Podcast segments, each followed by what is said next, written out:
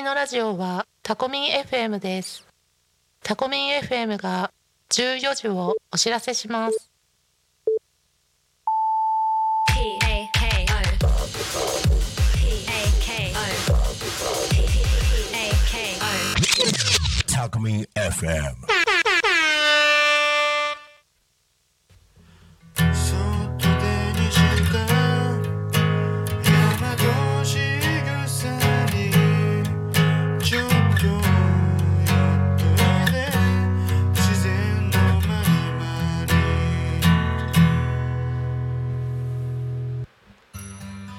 皆さんこんにちはこんにちは。こんにちはラジオで大和しぐさおお稽古のお時間ですこの番組は毎週土曜日の午後2時から30分間大和しぐさを学ぶ4人組みえりん、はるるん、ようこりん、としぴょんが大和しぐさのことや大和しぐさ発行部の活動を中心にほぼ雑談形式でお届けしていく番組ですはい。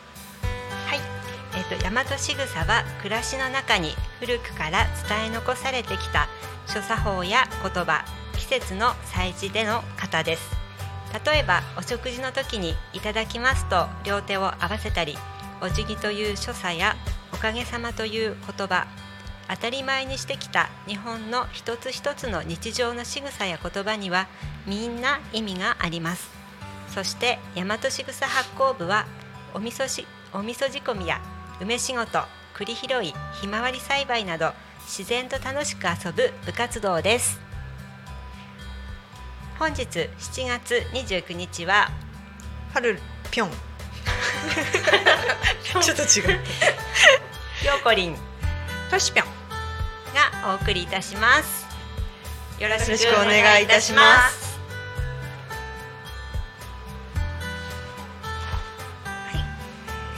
と本日はゲストをお呼びしております匝瑳市でなんと1300年続く孫で50代というお米農家宮本山のお母さん斉藤文子さんですわこんにちは。こんにちはえーこの番組では皆さんニックネームで呼ぶことになってるんですけどふみんばです。ふみんばで。はい。はい、ではふみんばちょっとはい。自己紹介をしていただけますか、そうですか。はい。えー、私はタコの隣の匝瑳市の宮本というところに住んでて、えー、家はね有機農家をずっとしてます。であの夫が言うには1300年以上続いている農家だとっていうことです。っていうのはあのこの辺の総本山になる熊野神社が宮本にあるんですね、あれがこの辺の一番最初の熊野神社なんですけども、その神社とともに紀州から来たと言われている斎藤なんです。あの神社とともに斎藤さん、八角さん、ウイさん、椎名さんっていう人があのみんな来たらしいんですよね、熊野神社とともに。でわ我が家は斎藤なのでそこで一緒に来たであろうということで神社自体が1300年以上続いているので自信を持って1300年50代と思ってます。うーんすごい。す言っちゃえばね 言ったもの勝ち。でもあのお話で宮本はねあの、えっと、お宮だから神社ですよね、はい。で斉藤さんっていうお名前もその神社についてっていうのは聞いたことあります。あの名字の番組で。そうそうなんだ、はい、なんか本当にあそうなんだなと、伊勢神宮の西宮っていう女性たちのはい、お宮があってそれを司るのが斉藤さんらしいです。そうなんですね。素敵。じゃああのーあそこの皆さんでというか、まあ、ふふみこさんのところもそうだけど熊野神社すごくあの皆さんで大事にしてらっしゃいそうですますよね。ね。うん。やっぱりそういう脈々と伝わった血みたいのが多分そうでしょうね。あるのかな。うん。うん神社の仕事はみんな何の苦もなくやりますね、何しろあの安山のかお札が有名で全国各地から皆さん求めてらっしゃいますよ、あそうなんですか、私も行きました。ですよね。大体多分皆さん来てると思いますよ、あの私は大寺が実家なんですけど、大寺にも熊野神社があるんですね、はい。うん。それはやっぱりそう宮本のそうですね。うん。権現様からこううん。宮本から分かれていったんだははずです。そうなんですね。つながってるんですね。ね1300年前がどれぐらいか分かんなかったんですけどさっき奈良時代と奈良時代。ああ奈良の時代に。ね。平安より古いですよね。そうなんかですよね。ですよ本当だね。今度じゃあみんなでねぜひお参りにね行きましょう。いですいらしてください。はい。はい。またあのあの辺りはホタルがいると。そうそうなんです。あのもともといいあの地形でとても綺麗なところなんですけど、あのやっぱり有機農業をしていないと、ん。農薬を使うと、うん。ホタルが激減するんですけど、うん。我が家はもう代々そうして使わないできてるのであと、あのすぐご近所にあの理科の先生で慶愛の高校の理科の先生で、八木先生っていう虫虫やら環境の博士がいまして、ね彼とタッグを組んでうちの主人がもうホタルと山を守ろうってねビオトープを作ったり、ん。ますます増えてますよ。まだ飛んでますからどうぞ。え8時ぐらいからあ9時ぐらい飛んでます、ー今平気ボタル今平気ですね。はい。見に行きたい。はんなりと私忘れられないことがあって、あの梅子さんのところにうん。いろいろ遊びに行ってた、うん。あの八日市場行った時ね、うん。遊びに行ってた時にあのちょそのちょっと前から空中散布、ん。あの自分の田んぼにはまかないでっていうふうにうん。梅子さんたちやってらっしゃって、うん。でその後匝瑳市あの辺空中散布なくなって、そしたら年々ホタルが増えてえー一緒に夜お父さんとお母さんとおお子さんとみんなで、あの夜の、ね、田んぼを歩ったことがあって、すごかったのね、たでお父さんとお母さんが むっちゃ喜びながら「わー!」とか言って歩ってるのが、やっぱりねそういうやってきた人の喜びがすごい伝わって、もう忘れられない。あのか見学会もねすごく有名になってきて今年はね小学校の方から70人。まあでも見たい。見れない。貴重ですよね今。本当に。楽し楽しいですよ。ただ気をつけないとねもうちょっと夏休み過ぎるとホタル泥棒が出るのでえ？その泥棒さんが出ないうちに来てください泥棒ってな人間ですか？ぜですか？そうです。ねえ 一匹いくらで売れるって言ってこれな。んかホテルホタルホテルホテルに売れるそうですあこの話してもしょうがない泥棒がいるんですえトラックで来てガーッと取っちゃうえたくさんの方に見てもらいたいっていう思いもねあるのかもしれないですそうそうねね。都会の人も見てくれてんだなと思ってねはい、確かにね。でもね、あれ田んぼとかでね、うん自然の中で見るのが一番ねよいいですよね。ところで、宮本山さん梅干しも作ってる。あ梅干し作ってますよ、実はね私たちも、はい。あの手手作りというかはい。あの、うんうん。自分たちで少しずつ梅作っててうん。出来上がったんだあ、ね。そうなんですよ。干し干し上がったところで、うん。ちょっと持ってきてみました。ー、。わえーっとあのちょっと食べてみますか？じゃあぜひ、はい。あのプロにープロに。プロに。あの南高梅と、うん。とおうちの梅と南高梅。南高梅はねあのスーパーでね並んでたのがあまりに綺麗だったので、うん。美しいそうん。の南高梅買美味しい。って埋めまし。た。い。はい。美味しい。でちょっと茶色っぽくなってるのは漬け方同じなんですけど、あのへー。うちの梅です。でえうん。血の梅。こっちもねはい。一つ。これ食べたら喋れなくなるんだけど。うん種ちゃんと取ってくれてあるのね。一口で食べられるこれ何パーセントぐらい？10%あれ？同じレシピ。同じレシピ？同じレシピ。えーっとありがとうございます。20%でうん。塩重の砂糖10砂糖も入れるんだ。でした、へーうん。そういうレシピちょっと甘みがあるなと思ったの、うん。いただきます。自分で作るのは塩でやるんだけど、うんうん。やっぱりまずはまあ食べやすいね食べやすい方こが合って。る、で、ね、宮本山さんの梅は今年はいかがですか？今年もいいね。今年はあの皆さんつける時に一緒に赤じそを入れるでしょ、はいうん。でその頃って赤じそがあの自然の赤じそあんまりないんですよね。うん。であの私はつけてうん。干して、うんあの干し終わった後に埋めずに戻すんです。ようんうんうんでその時にちょうど今頃赤じそが一番ハモしている。うんうんかえって赤じそってねうん。あのあなんだ土曜過ぎたぐらいの方があの力が強いんですって。うん。赤の力が、あのゴワゴワしちゃうんですけどね。でそれを積んであのそその後干し上がって埋めずに戻すところで入れるの。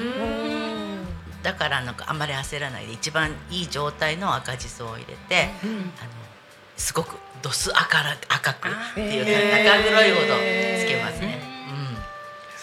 ちょっとお手本にして。そうです来ね年はじゃあその方宮本山方式で、うんうんうん、そうするとなんか今頃ね取っとけば赤じそはあの6月7月頃芽が出たのを取っとけばこんな大きくちょうどなるから、うん。はい一番元気のいいところの赤じそ入れていいんですよ。はい。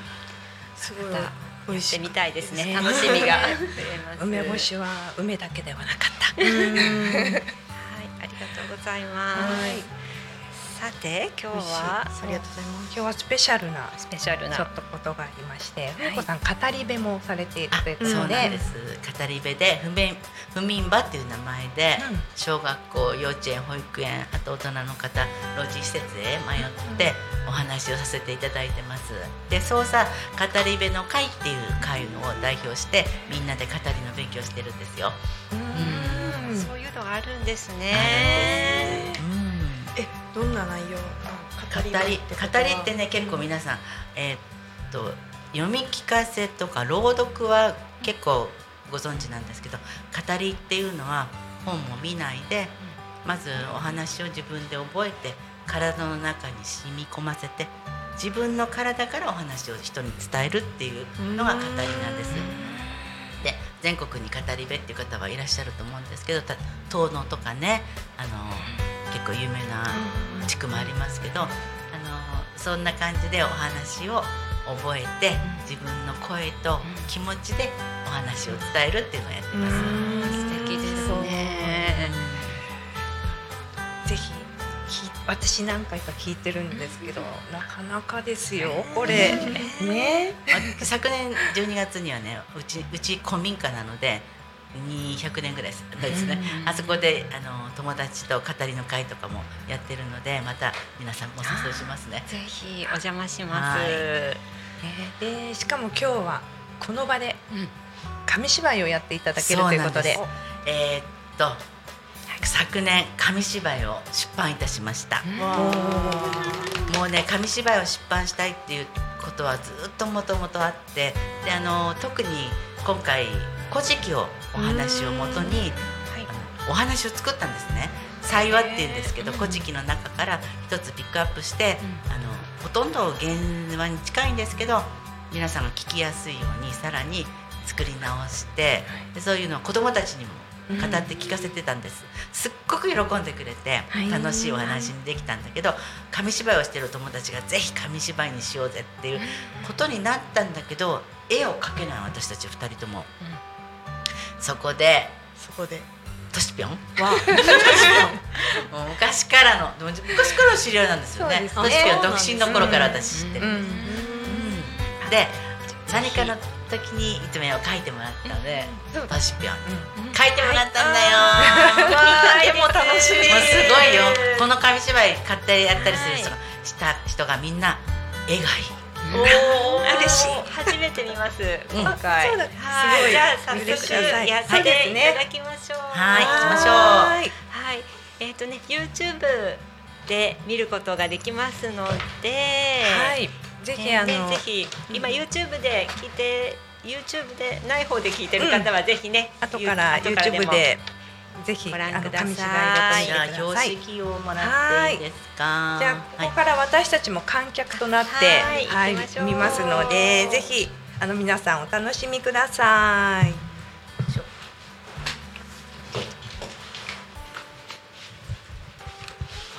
ね、こういうの紙芝居の舞台よ皆さん。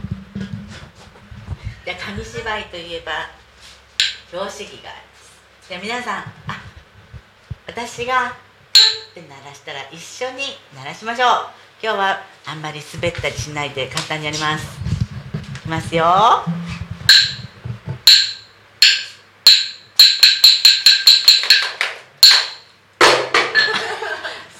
緊張してます。緊張しちゃったで始めましょう。さて皆さん「古事記」ってご存知ですよね。古い古いお話日本で最初にできた物語の中からお話を始まります。神様の食堂始まり始まり。幸は不眠場え年をプロデュース戸波ゆり子です。昔々そのまた昔の大昔。まだ神様たちがこの世界を作られている頃のお話です。あるところに神様の食堂がありました。その食堂のおかみさんは食べ物の神様大月姫様です。いらっしゃいませ。今日も神様の食堂は大にぎわいです。ご注文何になさいますか？そうだな。うんうん。いつものをお願いしよう。はいわかりました。それでは少々お待ちください。そう言うとおかみさんお腹をポンと叩きました。するとおかみさんのお腹おへそからポンポンポンポンポンと卵が飛び出しました。それそれそれ。料理の材料は全部私の体から取り出すの。そう言うとおかみさん材料を持って奥の台所へ。覗いちゃダメよ。たった一つの約束よ。台所の中を覗いてはいけません。おかみさん戸を閉めました？すると中から陽気な歌声が聞こえてきましたよ。12の3はい。お尻をプリプリ。お腹をペタペタ。お耳の穴をクリクリお目目をパチパチほっぺを。プップお花のスイッチチン。香りのスパイスプーッとかけたら出来上がり。はい。ふっくらふわふわ卵焼き。召し上がれ。それでは今日はこっちにこちらにいらっしゃる3人のお姫様からご注文を取りたいと思います。どなたか何か食べたいものございませんか？何食べた？いカレーライス。一番注文が多いのこれ。じゃ少々お待ちをおかみさんそう言うとポンとお腹を叩いて材料を取って奥の台所へ覗いちゃダメよと戸を閉めました。12の3はいお尻をプリプリお腹をペタペタお耳の穴をクリクリお目目をパチパチほっぺをプップお花のスイッチチー香りのスパイス。プーッとかけたら出来上がり。はいカレーライスですよ。どうぞどうぞ。今日はいい豆腐よ。美味しそう。美味しそう。美味しいですよ。召し上がれ。どう？ああよかった。そんなある日のことです。あの暴れん坊で有名なスサノオ様がやってきました。いらっしゃいませスサノオ様。ずいぶんお疲れのご様子ですね。何を召し上がりになりますか？うーんそうだな。何でもいい。腹ペコなんだよ。うまいもの力のつくものを作ってくれ。ねそれじゃ。あ私の得意料理とろろ汁をごちそうしましょう。それでは少々お待ちください。おかみさん奥の台所へするとお尻から山芋をスルッと取り出し戸を閉めました。12の3お尻をプリプリお腹をペタペタ。なんだか楽しそうな声が聞こえてくるな。ああでも見てはいけないのじゃ。覗いてはいけないのじゃ。でもでもでもでもでもでも見たいのじゃ。佐野様は約束を破って戸を開けてしまいました。すると中ではおかみさんが山芋に山芋を口の中に放り込んで噛み砕いては吐き出し噛み砕いては吐き出しています。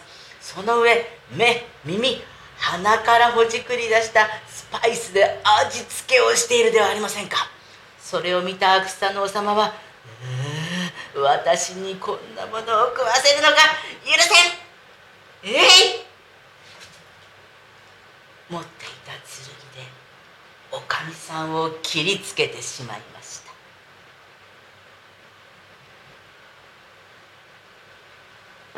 おかみさんは死んでしまいました。でもねさすが食べ物の神様大月姫様です。おかみさんの死んだ体からたくさんの種が現れいでたのです。目から稲鼻から小豆耳から泡尻から大豆股から麦の種が現れいでたのです。この5つの種を五穀と言います。それからもずっとずっと作られ続けて私たちも今でもこの五穀大切に食べてますよね。さあこの稲はお米何にしてますか？ご飯。さおにおむすびね。じゃあ泡は？泡はね泡餅とかあのああられなんだっけあの浅草で売ってるやつ雷おこしおこしあれ泡なんですよ、うん、あといろんなものでね使われてます。小豆はあんこねおしびこね。でじゃあ麦は？麦はパン。スパゲティ。うどんね。食べてますね。さっきも食べたら私。それからねこの大豆ですね。大豆は何になってるでしょうか？味噌。オッケー嘘 それから？味噌醤油のと豆。腐。そう。節分の豆。豆もそうそう。小学校に行くと麦茶って子供があ麦茶はその前だね。子供たちもいっぱい教えてくれますね。さすが食べ物の神様でした。おかみさんもきっと今でもこのお空のどこかで楽しく歌ってお料理してるはず。みんなもあの歌覚えたよね。一緒に歌っちゃいましょう。12の3はい。お尻をプリプリ。お腹をペタペタ。お耳の穴をクリクリ。お目目をパチパチ。ほっぺをプンプン。お鼻のスイッチイン。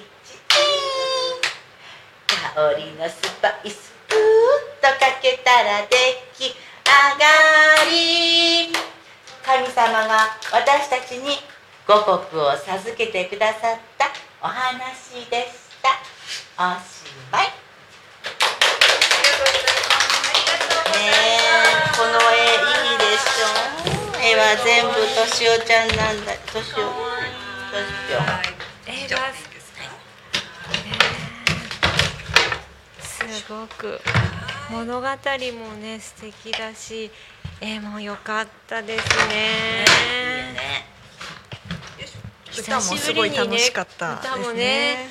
紙芝居久しぶりに見ました。紙芝居ってね小学校入ってなかなか見れなくなっちゃうんですよね、これ買っていただきますと QR コードがありまして、ええ。私の歌が聴けるようになってます、後でえー後で教えてあげるね。ああすごく良かったですね。これあの下のが、うん。えっと天の天の岩戸事件があって、はい。怒られてはい。もう高間ヶ原を追放されるんです爪を取られ、衣服も衣服もほとんどなくなって財宝も全部取られて、捨てられておおおろおろおろおろと歩いているとお腹が空いてお腹が空いて、ああじゃあお月姫様にご飯を食べさせてもらおうって、お月姫様のところへ行くとあああいいよってじゃあとろろ汁をご馳走します。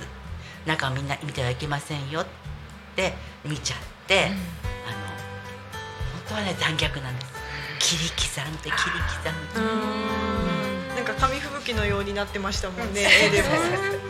そんなそういうのをちょっと表したくてね、でそのその死体からあ亡骸から五穀が現れて、それを缶結びの神様っていうのがお前がこれを地上にもたらすんだってもた持たせられる、それからあの川に行って橋が流れてきてあの八幡のオロチの退治をしていくっていうところに入っていくんです。その後にあのその後にね種をまく。そこで農耕が始まるっていう日本の農耕が始まって時代がすごくステージが上がっていくっていうすごく大事な神様の話。でほんのちょっとしか書いてないんだけど私は農家だからこれだと思ってこれをお話にしようと思って今この五穀99%輸入です。そうですね。お米だって100%じゃなくなってますからね、こんなことではいけませんよ。神様がこうやって私たちに五穀を授けてくださったのですから、もう本当せめて五穀だけでも100%の時給にしないとって、その思いがすごくあって紙芝居してました。はい。素晴らしいです。素敵でした。はい、お話もっとずっとしていきたいんですけど、今日は時間が少なくなってまいりました。えっと告知の方をそうですね。先に猫さんじゃあちょっとはいそうですか。先に。あの短い時間で悪いんですけど、えっと、今度10月8日日曜日に匝瑳市の飯高ダンリンコンサートっていうのが毎年ある、素敵なコンサートがあるんですけど、そこのあの休み時間に飯高の話を語ることになりましたので、ダンリンコンサートを聞きながら、私のお話も語りも聞いていていけたいただけたらなと。はあと,、うんとね、8月13日に日曜日の朝8時から、BS 吉本の「日記話」っていう番組で、あの3個ぐらい千葉県のお話があるんですけど、その中で私があの匝瑳市のお話を語ってますので、それもぜひぜひ見てください。はい、ぜひ楽しみです。はい。ありがとうございました。またぜひねゲストでも時々来ていただけたらと思います。はい。ありがとうございます。はい。そして、えー、と大和しぐさお稽古の方が9月の17日タコ町タコラボを会場に午後1時から開催されます、また18日月曜日は匝瑳市で種坂ワンデーワークを開催します。こちら両方とも辻中久美さん大和しぐさお稽古師匠が参りますので、えーぜひ皆さんご参加ください。ぜひぜひはい、お待ちしております。お待ちしてますはい。です。はい。あと終了後に あの今年？あ昨年？あの久美あ辻中久美先生が出版されているのでその出版記念パーティーも18のはい。夕方ぐらいからはい開催予定なのでそちらもぜひ来てください。はい、楽しみですね。はい。はい。また19日火曜日の朝は捜査市倫理法人会モーニングセミナーでも、えー講話が聞けます、えー参加費は無料です。はい。またインスタにも大和しぐさお稽古の情報をアップしますのでご覧になってみてください。はい、お申し先とかもね近々うん。インスタの方に。先。ははい。いアップしようと思い。ます。はい。はい。さて、三ヶ月間ですね、5月からお聞きいただきましてありがとうございます。ラジオで大和しぐさお稽古は来週より、えー時間が変更になります。8月5日からえー、と2時から10分間の番組としてようこりんとしぴょんを中心にお届けしてまいりますまたゲストもお呼びいたします今後ともよろしくお願いいたしますということではるるん 3ヶ月やってみてどうでしたか？ありがとうございます。えっ、ー、と3ヶ月あのね発行部全然活動できてなかったんですけどラジオを通していろいろ活動することができましてすごく楽しかったです。あの本当にあの人に伝えるってことは大事だなと思いました。ありがとうございました、はい、ありがとうございました,はいした、それでは皆さんまた来週。また来週。ありがとうございました。ありがとうございました。